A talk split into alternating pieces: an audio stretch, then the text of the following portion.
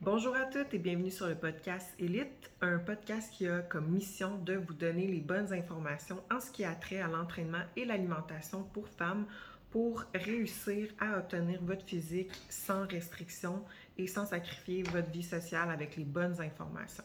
Donc, pour les nouvelles auditrices, juste pour vous expliquer le concept de ce podcast-là, en fait, c'est que euh, à chaque vendredi matin, je vous fais un résumé de ma semaine euh, en vous parlant soit de mes clientes à succès, de qu'est-ce que j'ai appris dans mes formations. Donc euh, voilà. En fait, cette semaine, euh, j'ai fait un live dans mon groupe Facebook parce que j'ai eu une question cette semaine d'une de mes abonnées sur Instagram, puis je me disais, Caroline, il y a encore du monde qui pense ça, c'est encore quelque chose qui circule. puis en fait, c'est en ce qui a trait au shake de protéines. Donc, il y a quelqu'un parmi vous dans mes DM Instagram qui m'a posé comme question euh, est-ce que c'est vrai que prendre des shakes de protéines en poudre va me rendre musclé? Donc, euh, ça, ça fait extrêmement longtemps que ça circule, comme je dis, comme un mythe. Euh, je me souviens, il y a pratiquement 8, 8 ans, quand je commençais dans l'univers du fitness, c'était quelque chose que moi aussi j'avais entendu, puis que j'avais même posé la question à quelqu'un c'est que si je prenais des shakes de protéines, j'allais devenir musclé, puis que quand on s'entraîne, il faut absolument en prendre parce que c'est ça qui fait en sorte que on développe du muscle. Mais c'est pas comme ça que ça fonctionne. Si c'était aussi facile, je pense que pas mal tous les gars auraient des muscles, puis toutes les filles aussi. Donc euh, non, c'est pas comme ça que ça fonctionne. Puis en fait, euh, juste pour vous mettre comme vous expliquer pour celles qui ne savent pas la différence entre. Euh, parce qu'on sait qu'il y a plusieurs sortes de protéines en poudre. il y a de la protéine isola, il y a de la whey, il y a de la protéine végétale, de la protéine de bœuf. Donc, il reste toutes des sources de protéines. Euh, par contre, c'est juste que leurs sources sont différentes. Donc, euh, on va prendre juste pour aujourd'hui la différence entre la protéine de whey et la protéine isola. Donc, les deux sont euh, du même ingrédient, c'est de la protéine de petit lait. Par contre, la protéine isola est, davantage filtrée, ce qui va faire en sorte qu'elle a un petit peu plus de protéines. Euh, elle va avoir moins de gras, voire zéro, moins de glucides, voire zéro également. Et euh, elle va avoir moins de lactose. Elle ne sera pas 100% sans lactose parce que ça reste quand même une protéine de petit lait. Euh, mais il va rester approximativement un 10% de lactose. Donc, pour quelqu'un qui est intolérante, mais qui est capable de gérer une petite dose, ça peut être euh, intéressant.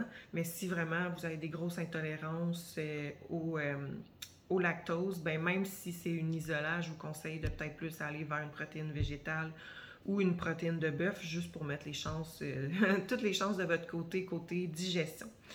Euh, fait que vu qu'on sait qu'elle est réduite vraiment en gras et en glucides, puis que c'est vraiment juste la protéine qu'on est venu retirer, euh, ben souvent ça va être plus facile à digérer, mais encore là, ça dépend.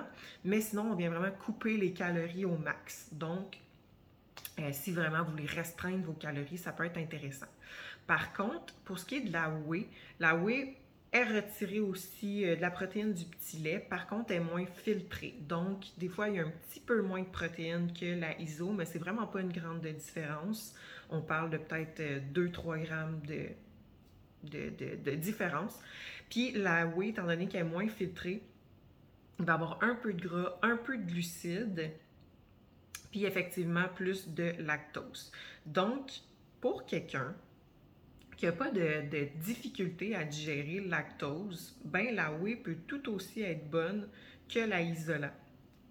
Fait que oui, il y a un petit peu de gras dedans, oui, il y a un petit peu de glucides, un petit peu moins de protéines, mais c'est pas ce genre de détail qui va faire en sorte que vous n'allez pas progresser, peu importe votre objectif, que ce soit recomposition corporelle, perte de poids, perte de gras, ce genre de petits détails ne va pas faire en sorte que vous n'allez pas euh, atteindre votre objectif. C'est minime. Puis si vous prenez une protéine whey de bonne qualité, euh, même s'il y a un peu de glucides, même s'il y a un peu de gras, ça va, il n'y aura pas de, problème à la consommer en tant que telle. Euh, prenez une bonne marque, allez dans un magasin de confiance, prenez une, bonne marque de confiance, puis vous n'aurez pas de problème à consommer de la whey, comme je vous dis. Puis en plus, c'est souvent moins coûteux côté côté prix, donc vous allez économiser un peu de sous.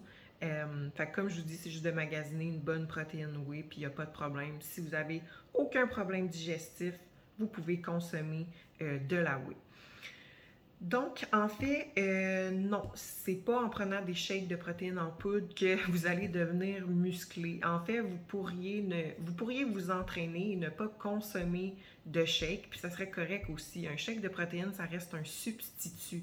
Donc, euh, c'est un supplément efficace si on veut atteindre notre ratio de protéines qu'on doit avoir dans la journée sans devoir manger un shitload de viande ou de, d'œufs ou de, fromage allégro, tu. Fait qu'à un moment donné, ça peut devenir beaucoup de protéines. Donc, les shakes, euh, ça peut être intéressant pour soit le mettre dans nos recettes ou se faire des smoothies. Par contre, il faut faire attention, un shake de protéines en poudre seul, mélangé, exemple, juste avec de l'eau, euh, ça a le même impact un peu euh, au niveau glycémie que des glucides rapides. Donc, ça va créer un spike au niveau de votre glycémie. Donc, quand on prend un shake de protéines en poudre, on veut toujours soit une source de fibres, de lipides ou de glucides avec ça pour éviter cet effet-là, dans le fond. Donc, ça remplace pas un repas, mais si vraiment, comme on le prend en collation ou euh, sur le pouce, etc., ben on veut venir le compléter, exemple, soit avec des noix, euh, soit avec un fruit ou, euh, comme je vous dis, des fibres, fait exemple, des légumes ou peu importe. Donc là, oui, ça peut être intéressant.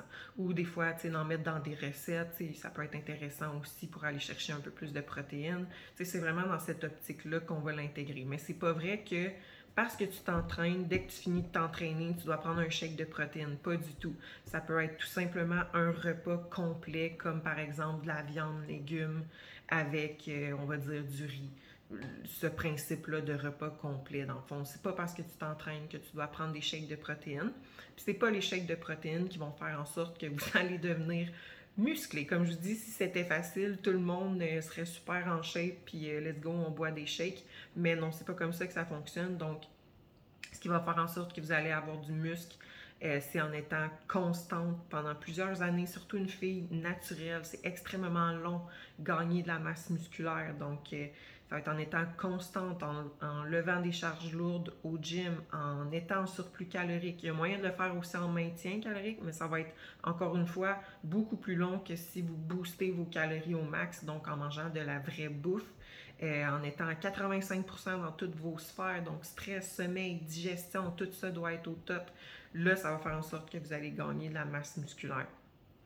Fait que, euh, donc euh, voilà, c'est pas, pas aussi simple que ça, mais ouais, c'est vraiment un, vieux mythe que moi aussi j'avais entendu quand j'étais vraiment plus jeune, puis ça m'étonne que ça circule encore, mais, mais, mais non, voilà c'est ce qui a trait au shake de protéines. Mais comme je vous dis, là, je vous ai parlé de la isola puis la whey. Euh, par contre, il y a de la protéine végétale, euh, il y a de la protéine de bœuf aussi qui peut être intéressant. Donc, tout dépendamment de votre digestion, si vous avez des, intolérances, mais toujours s'assurer de prendre une marque de qualité. Donc, aller dans un magasin avec des, des employés qui peuvent bien vous conseiller, poser des questions. Vous pouvez faire un peu de, tu sais, si vous trouvez une compagnie qui vous intéresse, ben allez sur leur site internet, regardez comment euh, leur valeur d'entreprise, comment ils font leurs protéines, est-ce que vous pouvez voir les ingrédients au complet, est-ce que ça a été testé en laboratoire, donc tu sais, on parle quand même de votre santé. Fait que ça se peut qu'il y en ait qui sont un peu plus coûteuses, mais qu'au final, c'est meilleur pour vous. Donc, moi, j'aime toujours mieux consommer des choses que je sais qu'est-ce qui se trouve dedans, dans le fond, puis euh, faire référence à des compagnies que je fais confiance.